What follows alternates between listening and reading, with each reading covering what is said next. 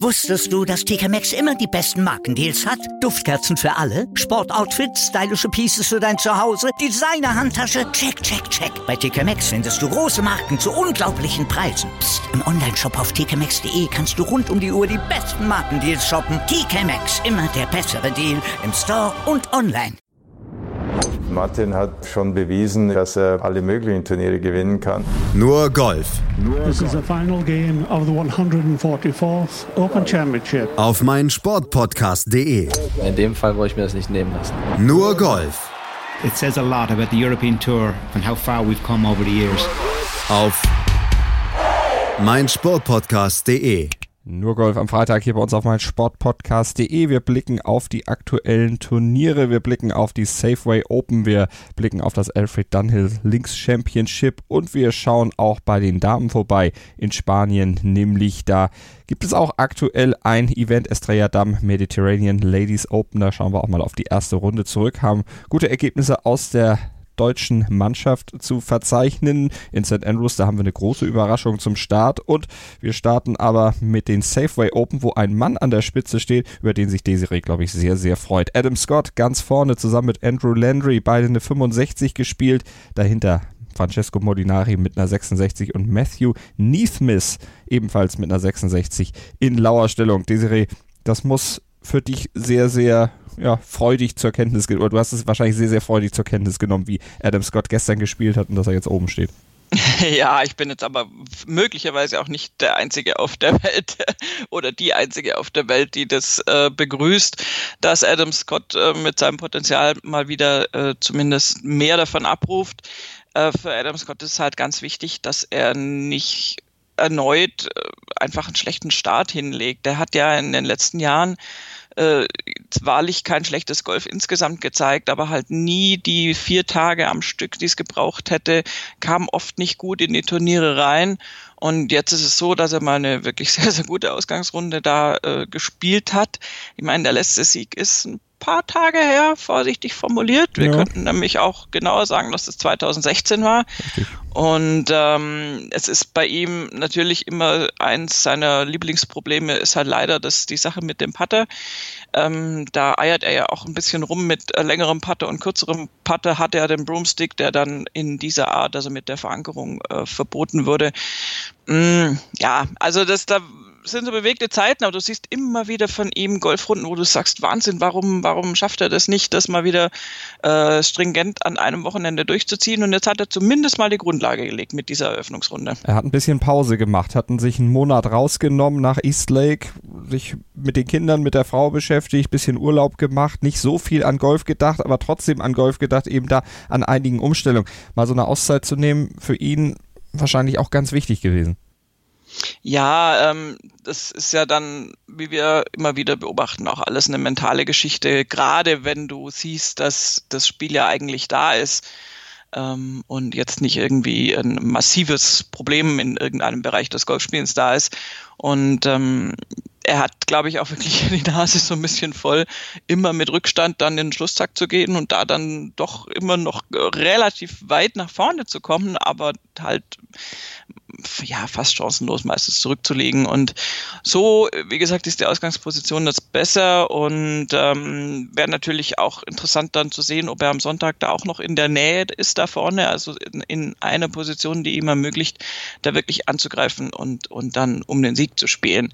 Wie gesagt, das ist, glaube ich, nicht nur eine persönliche Vorliebe von mir. Adam Scott hat einfach einen der wunderschönsten Golfschwünge, die es gibt und ähm, ist jetzt auch äh, kein unnetter Kerl und ich glaube, man würde ihm gönnen, da mal wieder einen Erfolg einzufahren.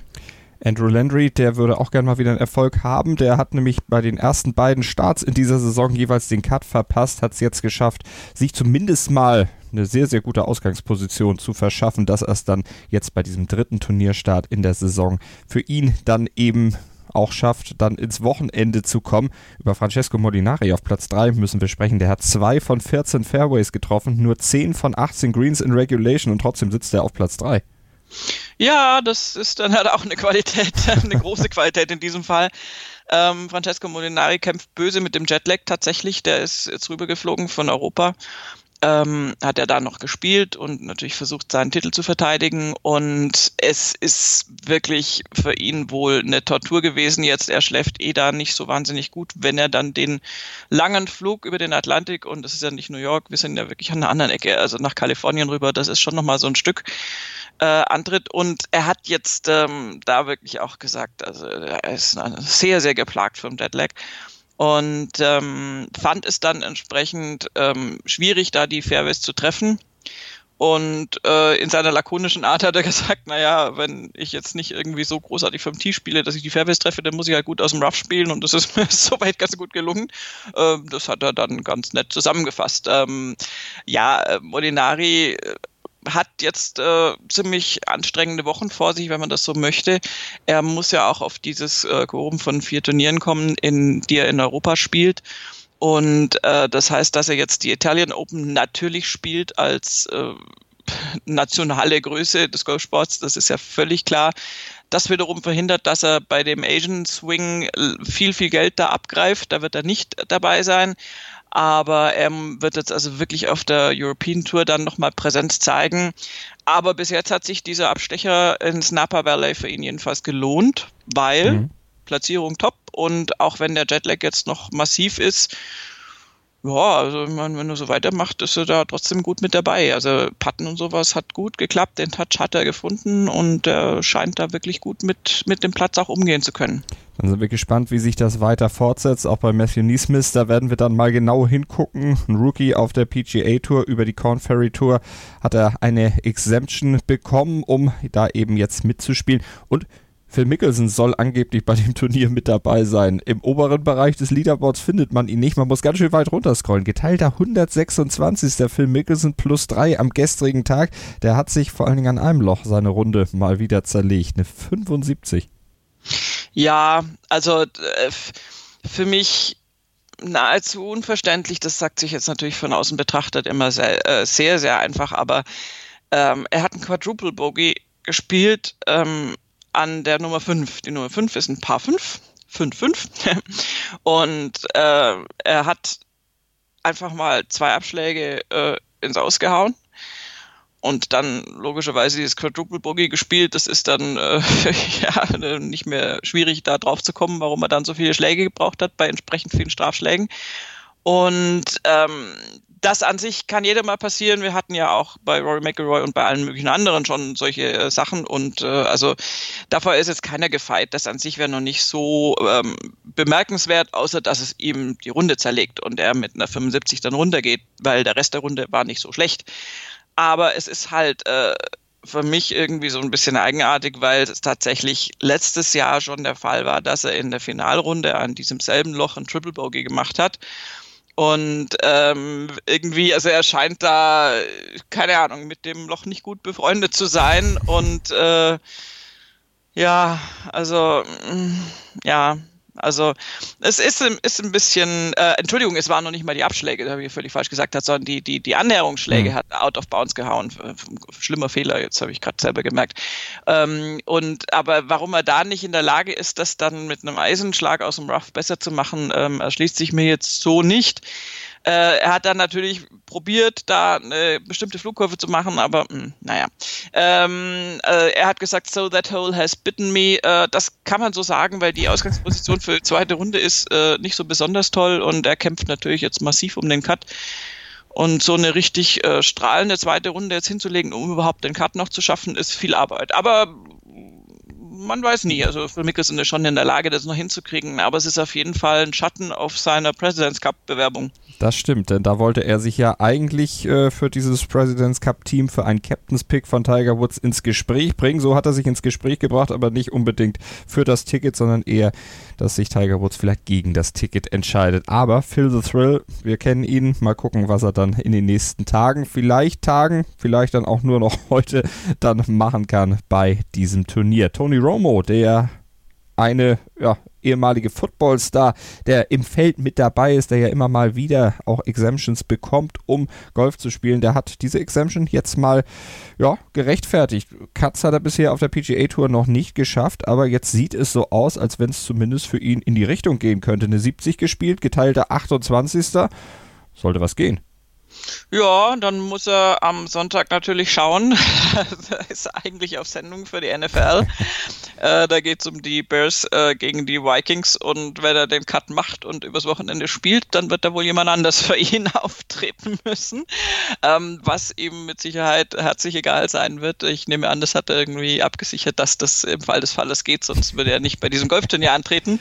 Ähm, ist natürlich äh, eine witzige Koinzidenz, aber gut. Und äh, ja, also ich, ich kann nicht einschätzen, wie stabil Tony Romo dann am zweiten Tag äh, sein wird. Und aber jetzt hat er zumindest mal wirklich eine sehr, sehr gute Runde hingelegt. Also da hat er jetzt ein bisschen Polster. Und auch wenn es die zweite Runde nicht ganz oberfantastisch läuft, müsste er theoretisch immer noch halbwegs im Cut sein. Also könnte klappen. Also gucken wir mal, was dann am Wochenende passiert. Ja, und dann werden wir mal rübergehen auf die European Tour. Da gab es beim, AT, äh, beim Alfred Dunhill Links Championship gestern eine kleine Überraschung, denn wir hatten ja gesagt, so Home of Golf, äh, der Kurs in St. Andrews, das ist jetzt nicht so einfach, ist nicht der schwerste der drei Kurse, aber da eine 63 zu spielen, wie Justin Walters das gestern gemacht hat, das ist schon wirklich bemerkenswert und die ersten vier im Leaderboard, also auch die geteilten Zweitplatzierten, Victor Perez, Jordan Smith und Ryan Fox nach dem ersten Tag, spielten alle in St. Andrews.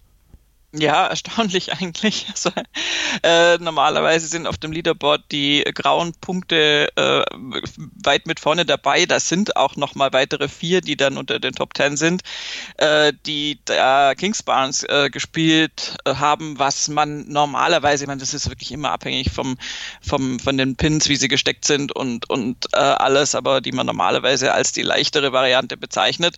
Äh, Carnoustie hingegen ähm, hat ein angenehmes das Purple äh, im, in der Farbe und taucht da unter den Top Ten erstmal nicht auf. Der erste, äh, ja doch einmal, Matthew Southgate mhm. ist noch geteilter Sechster mit einer Minus 7 und Terrell Hatton hat auch Carnoustie gespielt mit einer Minus 6 und äh, kann da genauso zufrieden sein wie Tommy Fleetwood, auch mit einer Minus 6. Und ähm, aber generell ist es äh, schon überraschend, dass äh, ja, dass so viele Spieler, die St. Andrews gespielt haben, da vorne sind. Wobei wir gestern auch schon an, ähm, vorgestern auch schon angesprochen haben, dass natürlich äh, St. Andrews kannst du schon auch so äh, layouten, dass äh, der Platz spielbar ist. Und mhm. der soll natürlich für die Amateure jetzt erstmal spielbar sein, um die Amateur- und Pro-Paarungen jetzt nicht komplett zu zerschießen, wenn die dann da gar nichts reißen können. Insofern ist äh, offensichtlich St. Andrews in, einem, in, der Spiel, in, in der spielbaren Version ähm, gemacht. Ähm, dass Carnoustie da durchaus etwas äh, schwieriger zu spielen ist, zeigt sich auch darin, dass zum Beispiel Justin Rose äh, getwittert hat. Ich meine, der twittert schon öfter und irgendwie auch so Zwischenrunden-Ergebnisse mal, aber er hat nur getwittert, ja, ja, irgendwie minus vier und Carnoustie und so ein Haken dran. Und das hatte so für mich irgendwie schon auch so die Message so von wegen, das wäre schon mal weg. Mhm. also ähm, hat übrigens äh, mit Luke Donald gemeint, dieses Ergebnis. Der hat auch Carnoustie auch mit einer minus vier gespielt. Aber es ist ein ganz bunt durchgemischtes Leaderboard und ähm, dadurch, dass wir ja nicht nur zwei, sondern drei Tage haben, bevor der erste, äh, nicht der erste, aber der, der große Cut kommt, ähm, gibt es dann noch viel Golf zu gucken und natürlich auch viele interessante Paarungen zu gucken. Martin Keimer hat auch Carnoustie gespielt, minus drei, also vier Birdies, ein Bogey, das kann sich durchaus sehen lassen. Hoffentlich kann er das dann in die nächsten Runden dann mitnehmen, diesen Schwung von seiner Minus 3. Mal gucken, was da noch passiert. Zum Leader Justin Walters müssen wir sagen, der hatte eine ziemlich schwierige Zeit. Hat wenig getroffen auf dem Golfplatz, dann auch noch den Verlust seines Vaters hinnehmen müssen und sich davon irgendwie freimachen können. Hat er im Interview später auch gesagt. Das war ja dann irgendwas, wo ich sagte, ich darf mich davon nicht runterziehen lassen. Er hat es geschafft, so eine klasse Runde zu spielen. Mal gucken, was dann in den nächsten Tagen für ihn dann noch dabei rausspringen wird. Und dann machen wir last but not least die Ladies. Wir gucken nach Spanien. Estrella Damm Mediterranean Ladies Open. Und wenn wir da aufs Leaderboard gucken, sehen wir in geteilter Führung Laura fünf Stück und auf dem fünften Platz Esther Henseleit und den belegt sie unter anderem zusammen mit Olivia Cohn. Also die deutschen Mädels wieder in der vordersten Front.